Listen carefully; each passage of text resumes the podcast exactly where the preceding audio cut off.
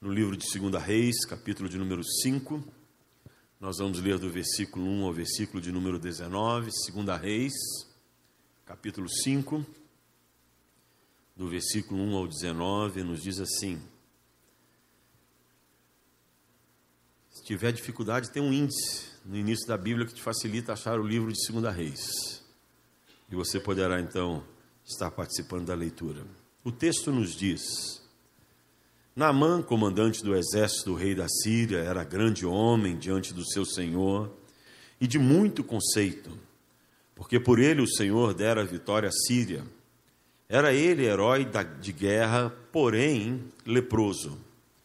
Saíram tropas da Síria e da terra de Israel, levaram cativo uma menina que ficou ao serviço da mulher de Naamã. Disse ela à sua senhora: Tomara o meu senhor estivesse diante do profeta que está em Samaria, ele o restauraria da sua lepra. Então foi Naamã e disse ao seu senhor: Assim e assim falou a jovem que é da terra de Israel. Respondeu o rei da Síria: Vai, anda, e enviarei uma carta ao rei de Israel.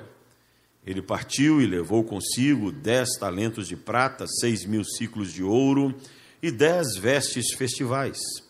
Levou também ao rei de Israel a carta que dizia: Logo em chegando a ti esta carta, saberás que eu te enviei na mão, meu servo, para que o cures da sua lepra. Tendo lido o rei de Israel a carta, rasgou as suas vestes e disse: Acaso sou Deus com poder de tirar a vida ou dá-la, para que este envie a mim um homem para eu curá-lo da sua lepra? Notai, pois, e vede que procura um pretexto para romper comigo. Ouvindo, porém, Eliseu, o homem de Deus, que o rei de Israel rasgara as suas vestes, mandou dizer ao rei: Por que rasgastes as tuas, as tuas vestes? Deixa ouvir a mim, e saberá que há profeta em Israel. Veio, pois, Namã com seus cavalos e os seus carros, e parou à porta da casa de Eliseu. Então Eliseu lhe mandou um mensageiro dizendo: Vai, lava-te sete vezes no Jordão, e a tua carne será restaurada e ficarás limpo. Naamã, porém, se indignou e se foi, dizendo: Pensava eu que ele sairia ter comigo, por-se-ia de pé, invocaria o nome do Senhor seu Deus, moveria a mão sobre o lugar da lepra e restauraria o leproso. Não são, porventura, Abana e Farfar, rio de Damasco, melhores do que todas as águas de Israel? Não poderia eu lavar-me neles e ficar limpo? E voltou-se e se foi com indignação. Então se chegaram a ele os seus oficiais e lhe disseram: meu pai, se te houvesse dito o profeta alguma coisa difícil, acaso não o farias? Quanto mais, já que apenas te disse: lava-te e ficarás limpo. Então, desceu e mergulhou no Jordão sete vezes, consoante a palavra do homem de Deus, e a sua carne se tornou como a carne de uma criança e ficou limpo. Voltou o homem de Deus, voltou ao homem de Deus, ele e toda a sua comitiva. Veio, pôs-se diante dele e disse: Eis que agora reconheço que em toda a terra não há Deus senão em Israel. Agora, pois, te peço, aceites um presente do teu servo. Porém, ele disse: Tão certo como vive o Senhor, em cuja presença estou, não aceitarei. Estou com ele para que o aceitasse, mas ele recusou. Disse Naamã: Se não queres, peço-te que ao teu servo seja dado levar uma carga de terra de dois mulos, porque nunca mais oferecerá este teu servo holocausto nem sacrifício a outros deuses, senão ao Senhor. Nisto perdoe o Senhor a teu servo quando meu senhor entra na casa de Rimon para lhe adorar, e ele se encosta na minha mão e eu também me tenha de encurvar na casa de Rimon, quando assim me prostrar na casa de Rimon, nisto perdoe o Senhor a teu servo. Eliseu lhe disse: Vai em paz. Meus amados, essa é uma história muito preciosa do Antigo Testamento, que narra o dia em que o grande comandante de Israel, ó, de, da Síria, foi a Israel para poder alcançar a cura de uma enfermidade que trazia sobre o seu corpo. E que a Bíblia identifica qual é a enfermidade: uma lepra, uma ranceníase, algo que debilitava aquele homem, apesar de todo o seu poder, de toda a sua glória, de toda a sua condição humana que trazia sobre si. Um homem que era realizado em muitas áreas, mas que tinha frustração de não alcançar a enfermidade, de uma cura ou de uma, uma a cura de uma enfermidade que era degenerativa, porque a lepra, os irmãos sabem perfeitamente como funciona. Ela vai destruindo as pessoas pelas extremidades. E aquilo traz vergonha, traz isolamento, traz dor pessoal, traz uma condição de a pessoa ter que se afastar da sua vida comum, da sua vida cotidiana. E Namã era este homem poderoso, rico, influente, mas enfermo. Ao olharmos para a história de Naamã, nós começamos a compreender aquilo que é a palavra de Deus. Eu gosto muito da definição que um dos grandes uh, estudiosos da Bíblia, Henry Hampton Halley, ele traz a respeito do que é a Bíblia. Concordando com o pensamento do apóstolo Paulo, que diz lá em Colossenses, e creio eu em Hebreus, de que aquilo que está no Antigo Testamento é apenas sombra do que há no Novo Testamento. Ou seja, se o que está no Antigo Testamento é a sombra, ele está apenas projetando a verdade que o Novo Testamento depois viria para lançar diante dos homens o plano e os grandes projetos que Deus tem para os seus filhos. A história de Naamã é exatamente a sombra daquilo que está no Novo Testamento. Daquilo que Deus nos apresenta no Novo Testamento de forma mais clara, mais lúcida. O projeto de Deus para o homem. Nesse texto que nós acabamos de ler e nessa história, nós vamos encontrar alguns elementos interessantes e que representam exatamente a história do Senhor para a vida de cada um de nós. Primeiro, nós encontramos este homem, Naamã, um homem enfermo, um homem que trazia sobre si algo extremamente degenerativo, que achava que não tinha mais solução para o seu mal, solução para a sua enfermidade, que olhava para as pessoas ao seu redor e olhava para si e apesar de todo o poder, se sentia pequeno. Namã, meus amados, ele representa a humanidade, que traz sobre si uma enfermidade extremamente degenerativa, destruidora, que vai nos destruindo pelas extremidades da vida. A enfermidade que a Bíblia chama de pecado. O pecado ele é destrutivo, o pecado ele é degenerativo. O pecado é algo que entra na vida do homem e às vezes não entra no impacto em primeiro lugar. Entra pelas bordas. Vai destruindo aquilo que nós temos ao nosso redor. Vai destruindo as nossas extremidades e vai consumindo o corpo do homem vai consumindo o ser humano, vai consumindo a pessoa. Assim é a dinâmica do pecado. A Bíblia diz que nós todos, todos nós, nascemos pecadores. Você não é pecador somente porque você peca, mas a princípio você peca porque é pecador. Você nasce com a genética do pecado, a herança do pecado. Nós somos descendentes de Adão, descendentes de Eva. Somos a imagem do homem caído. Aquele homem que Deus colocou no Éden, aquela mulher que Deus colocou no Éden, mas que fizeram a opção errada e trouxeram à humanidade a decadência do pecado. Então eu e você nascemos em pecado. Mas isto não quer dizer que devamos permanecer no pecado por toda a nossa caminhada. Deus tem um propósito. Deus tem plano. O plano de Deus é resgatar o homem do pecado, é nos libertar dessa enfermidade, essa enfermidade terrível que tem destruído a vida de muitos lá no mundo e, pasmem vocês, de muitos dentro da igreja. Porque o pecado, para o homem que está no mundo sem Deus, entre aspas, é algo natural. Mas para nós, os crentes, o pecado não pode ser natural. O pecado não pode ser aceitável. O pecado não pode ser colocado na nossa vida e acharmos que ah, é normal de vez em quando nós pecarmos, é normal de vez em quando nós cairmos, é normal de vez em quando nós ah, deixarmos nos levar por aquilo que a carne quer. Não é normal, é anormal. Não é algo que Deus tem plano para que nós possamos viver caindo. Não.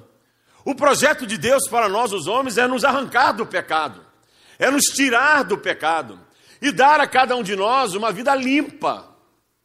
É por isso que quando você olha para esse texto, você encontra esse grande projeto de Deus. Nesse texto, ou no texto anterior, no início do capítulo, fala a respeito desta menina que foi levada de Israel para servir na Síria, na casa desse homem, ou do comandante chamado Naamã. Olha que interessante. Quem esta menina representa? A igreja. A igreja. Lá estava Namã, enfermo, doente. E a menina vê a condição daquele senhor e diz àquele, à esposa daquele senhor: Ah, se ele fosse a Israel, ele saberia que lá em Israel há profeta, lá em Israel há um Deus, lá em Israel há um Senhor poderoso que pode curá-lo desta enfermidade. Esta menina representa exatamente aquilo que eu e você devemos fazer como igreja. A igreja não tem outra função. Não é função da igreja se envolver em política, com partidos. Não é função da igreja se enriquecer materialmente falando como temos visto muitas igrejas que têm a preocupação em cada vez mais construírem grandes impérios, em terem poder econômico, em poderem ganhar, ganhar, ganhar, ganhar e, e reverterem para si mesmos os benefícios daquilo que as pessoas entregam como oferta ou dízimo na obra do Senhor. Não é função da igreja assumir poder humano. É função da igreja única e exclusiva pregar a palavra do Senhor, levar o evangelho de Jesus Cristo. Foi por isso que Jesus Cristo chamou os seus discípulos e disse: Ide por todo mundo, pregai o evangelho, para que todo aquele que crê em Jesus seja salvo. Aquela menina estava na casa de Naamã. E ela então fala de Deus. Como eu e você devemos falar de Deus. Como eu e você somos chamados a falarmos de Deus. Eu e você somos separados do mundo, nos convertemos a Cristo. E Ele nos colocou em vários lugares para que possamos pregar o Evangelho de Jesus Cristo, para que todos tenham a oportunidade de também alcançar a salvação, para que todos tenham a oportunidade de alcançar a vida eterna. Então eu e você somos a menina dessa história que se levantou para falar de um Deus em Israel. Agora eu pergunto: você tem falado de Deus para as pessoas que estão ao teu redor? Você tem falado de Jesus Cristo para aqueles que se encontram ao teu redor? Você tem se permitido ser um instrumento nas mãos do Senhor para que outros, ao ouvirem a tua voz, possam também despertar para o Evangelho de Jesus Cristo, para esse Deus maravilhoso, para esse Deus que quer curar o homem da enfermidade do pecado, que destrói vidas, destrói famílias, destrói pessoas. Você tem se permitido ser usado por Deus? Aprendam isso, meus amados. Deus não nos chamou para ficarmos assentados no banco, achando que ser crente é vir um culto participar de uma adoração, ver os irmãos. Não, ser crente é muito mais do que isso. Ser crente é ser um porta-voz do Evangelho do Senhor, é ser um porta-voz da palavra de Deus, é ser uma carta viva do Evangelho de Deus, para que os outros, ao olharem para a tua vida, para a minha vida, para a vida de cada um de nós, os crentes, possam querer, querer seguir o Deus que nós vivemos e não o Deus que nós pregamos, possam se impressionar com o nosso testemunho e dizer: Eu quero conhecer este Deus. Olha o que acontece nessa história. Namã fica impressionado com a fé desta menina. Namã fica impactado ao ver uma, uma escrava, uma serviçal na sua casa, chegar e dizer com fé: Olha, lá em Israel há Deus. O testemunho dela fez toda a diferença. Como o nosso testemunho tem que fazer toda a diferença. Às vezes perdemos tempo fazendo e falando de tantas coisas e não falamos de Jesus Cristo. Semana passada, ou alguns dias atrás, eu preguei sobre a questão de, de lançarmos a semente. E cada vez mais eu me convenço de que isto é a verdade que deve ocupar os nossos corações. De nós lançarmos a semente, que é a palavra de Deus e nós temos hoje essa tecnologia maravilhosa nas nossas mãos, que você conhece muito bem, e que os mais jovens dominam com uma destreza e com uma habilidade fenomenal, que eu fico impactado de ver como eles são capazes de dominar essa tecnologia. Essa tecnologia está aí não para o nosso prazer carnal. Essa tecnologia está aí não para que nós fiquemos nos divertindo cada vez mais. Não. Essa tecnologia Deus colocou na minha mão e na tua mão para que nós possamos pregar o Evangelho, a fim de cumprirmos o propósito que está na palavra de Deus, que diz que Cristo não voltará enquanto o Evangelho não for pregado em todas as nações da face da terra, e a tecnologia nos permite isto. Então, ao invés de você ficar zapeando, Instagrando, Facebookando, tweetando, coisas que não edificam, comece a lançar a palavra de Deus. Comece a falar do Evangelho de Jesus Cristo. Comece a dar testemunho do que Deus tem feito na sua vida. Comece a lançar a semente para que outros possam olhar para isso e dizer: Eu quero conhecer esse Deus. Eu quero saber quem é este Deus. Eu quero saber desse Deus que faz maravilhas. Eu quero conhecer esse Deus que é diferente de tudo que eu já conheci. Coloque-se nas mãos de Deus e diga para Deus: Deus me usa me usa. Eu me lembro que certa vez eu conheci uma pessoa que abriu um restaurante de comidas orientais, e ele era evangélico. E nós tivemos o cuidado de conversar com aquela pessoa, e eu fiz uma pergunta que estava me incomodando. Como é que você faz com aqueles biscoitinhos da sorte? Falou assim: é simples, pastor. Lá dentro eu não ponho outra coisa a não ser versículos. Então, quando a pessoa compra comida e leva o biscoitinho da sorte, ela não sabe que a sorte maior que ela vai poder ter é encontrar a Deus. Então, quando ela quebra o que está lá dentro, não é número para você jogar na cena. Não é o teu número da sorte. O que está no, no verso é a referência bíblica. E na frente está o versículo bíblico. E isso tem evangelizado pessoas, e é assim que nós temos que fazer. Se você tem possibilidade de levar o evangelho do Senhor, por que se calar? Por que se calar diante de vidas que carecem de Jesus Cristo e serem libertas dessa condição nefasta que é o pecado na raça humana? A mulher não se calou. A menina se colocou à disposição. Permitiu que Deus a usasse, e Deus tocou, e Naamã ficou impactado e decide ir conhecer quem era este profeta. E vai até Israel. E chega em Israel, achando que o profeta viria com tapete vermelho, que viria com pompas e circunstâncias para receber o grande Naamã. Mas o profeta nem de dentro da sua casa sai. Porque ele não era um homem que negociasse a sua fé. Não era um homem que se rendesse às condições do poder de outros.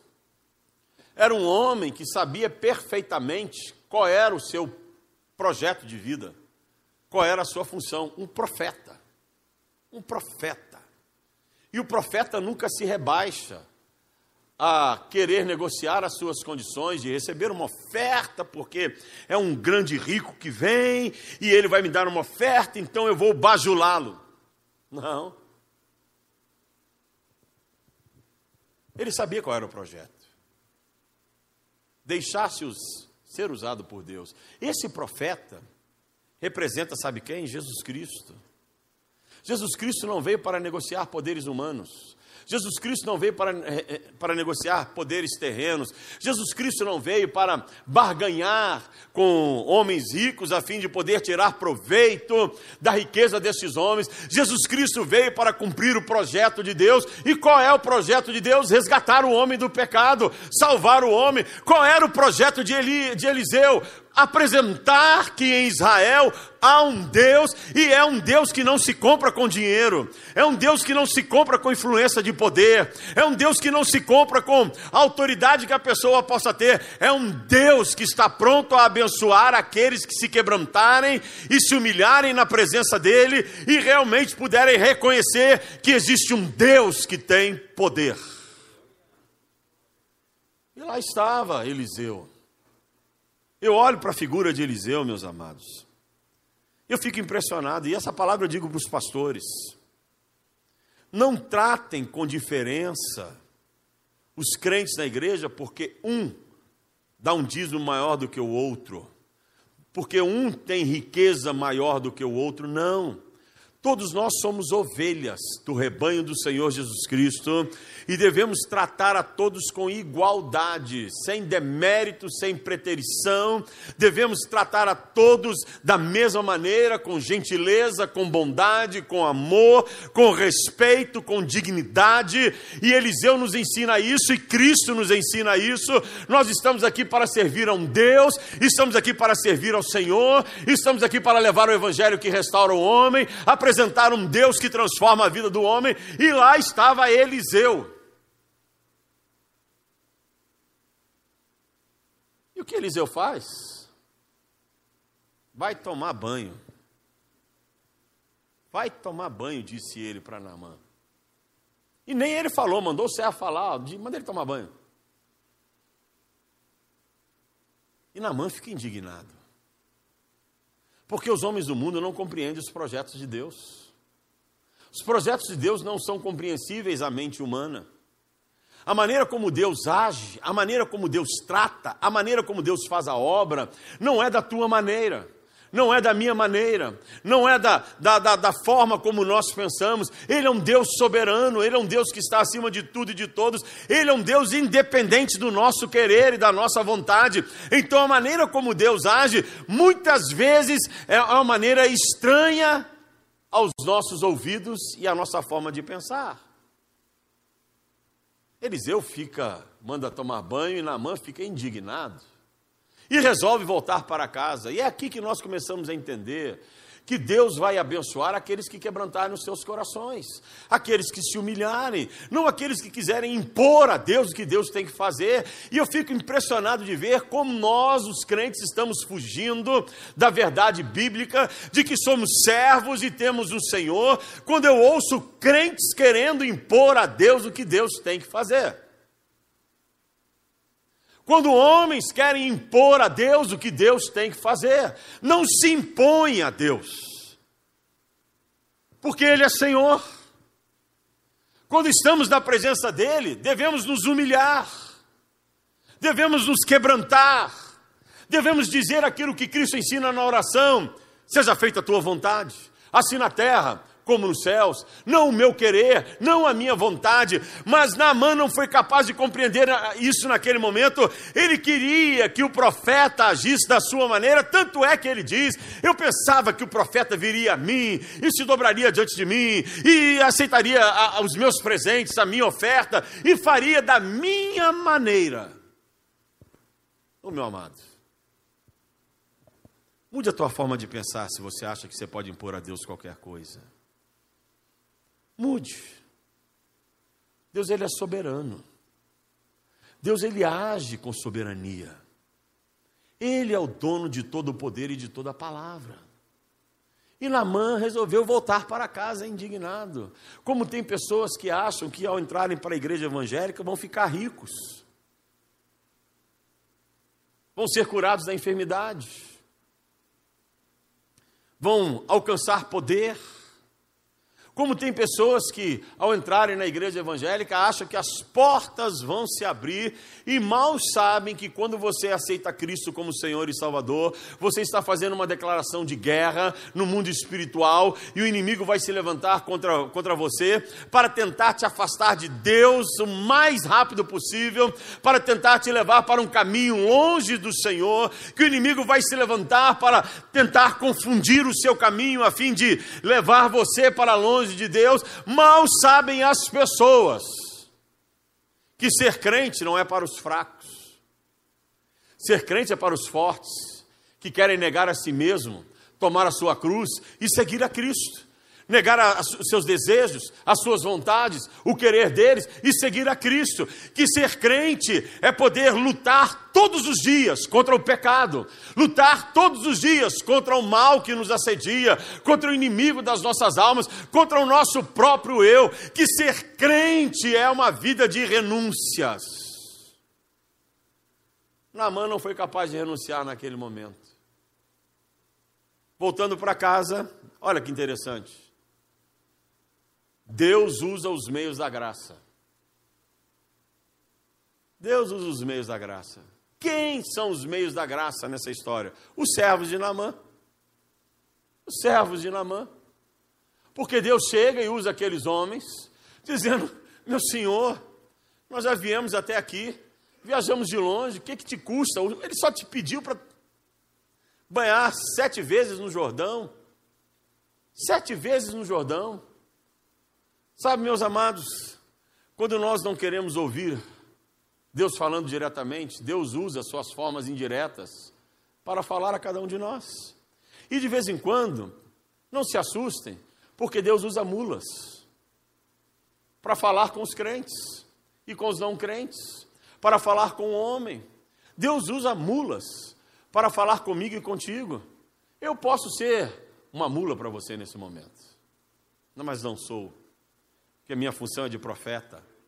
Mas Deus vai colocar mula no teu caminho. Quem são as mulas? Vou contar uma experiência interessante para vocês, de um jovem que era da nossa igreja e que se perdeu na sua caminhada, porque começou a fazer concessões na sua vida espiritual. E nas pequenas concessões que foram fazendo, ele foi se desviando. E um dia, ele e um amigo dele resolveram ir num terreiro de macumba e entraram no terreiro de Macumba. Se colocaram diante do pai de santo que lá estava, do caboclo. Um amigo dele entrou. E ao entrar, o pai de santo falou o que tinha que falar. Quando esse jovem entrou, o pai de santo parou. E deu aquela.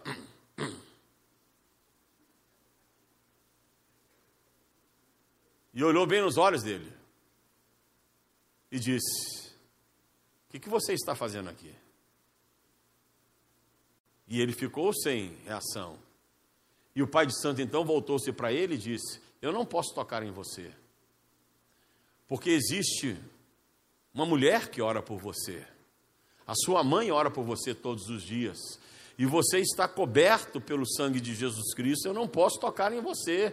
Então sai daqui. Ele disse que aquela palavra entrou no coração dele, ele voltou para Cristo rapidamente e hoje ele é pastor, é um servo do Senhor Jesus Cristo, porque Deus usou uma mula para falar àquele jovem que estava perdido. Então Deus tem os seus meios da graça através de mulas que possam falar conosco e usou os servos e na mãe então tomou a consciência. Foi ao Jordão mas o que tipifica o Jordão na Bíblia? O que tipifica o Jordão nessa história? Se Eliseu representa Jesus Cristo. O Jordão representa o Espírito Santo de Deus. O Jordão representa o poder que quer nos purificar. E Namã mergulhou sete vezes, e na sétima vez ele foi purificado, ele foi liberto daquela enfermidade, e ele experimentou o poder e a glória de Deus. Tanto é que ele reconhece isso e diz: Não há Deus em outro lugar a não ser em Israel. Oh, como seria maravilhoso se as pessoas pudessem dizer que há Deus nesse lugar aonde nós estamos, porque nós permitimos que a glória do Senhor invada esse lugar, essas nossas vidas e nos use para sermos bênção nas mãos do Senhor. Como seria maravilhoso se nós, os crentes, entendêssemos que nós temos um Deus de poder. Mas o Jordão representa o Espírito Santo, que quer purificar o homem. Mas para que o homem possa ser purificado, ele precisa primeiro encontrar a Cristo. Namã não, não teria alcançado a purificação se não fosse Eliseu. Eliseu representa Cristo. Então Cristo nos direciona para uma vida pura. Cristo nos direciona para uma vida de santidade, para uma vida de libertação dos nossos pecados, dos nossos delitos, da, da condição que nos domina muitas vezes. Ele indica o caminho. Quem é o caminho? Ou qual o caminho a ser indicado? Se você aceitou a Cristo, você precisa buscar o Espírito Santo. Se você aceitou a Cristo, você precisa ser purificado do, do mal que ainda domina no teu corpo. Se você aceitou a Cristo, você precisa de uma segunda obra na tua vida. Se você aceitou a Cristo, precisa compreender que Cristo te indicou, que você vai chegar ao céu, mas é necessário você ter o batismo com o Espírito Santo, porque como diz Hebreus 12, 14, de forma nenhuma o homem verá a Deus se não passar pela experiência do Espírito Santo e se não for purificado do mal que domina o homem, que é o pecado. Sabe por que tem muito crente que não consegue vencer o pecado? Porque não tem o Espírito Santo. Sabe por que tem muito crente que não consegue testemunhar a verdade de Deus na sua vida? Porque não tem o Espírito Santo.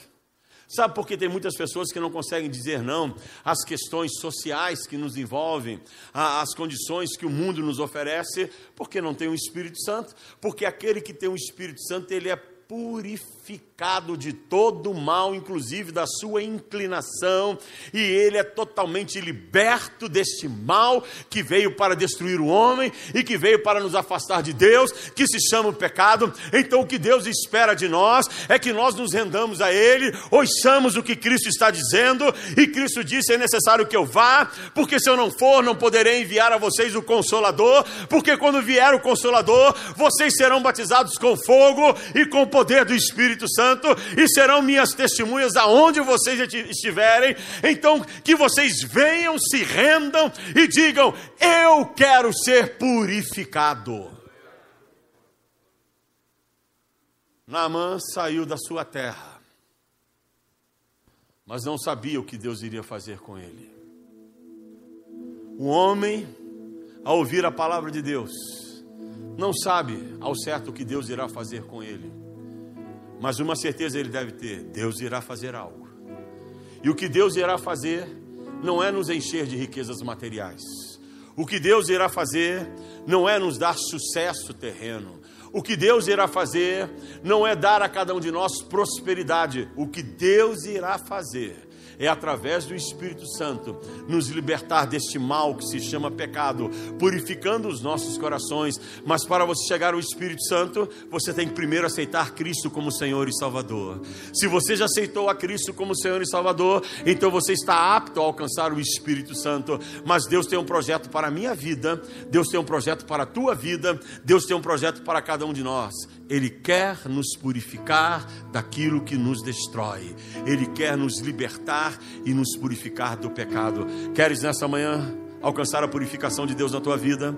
Queres nessa manhã alcançar o Espírito Santo e permitir que ele faça uma obra na tua vida? Queres nessa manhã dizer: Eu quero ser purificado, eu quero ser liberto, eu quero ser transformado ou transformada? Queres nessa manhã ouvir a voz do Senhor que diz: Mergulha mergulha, mergulha no Espírito Santo e você será liberto do mal que está sobre a tua vida. Queres isso? Então te convido, dobra o teu joelho onde você está, renda-se ao teu Deus, renda-se ao Senhor, renda-se a esse Deus de maravilhas, renda-se ao Deus que nos purifica, ao Deus que nos liberta, ao Deus que nos transforma.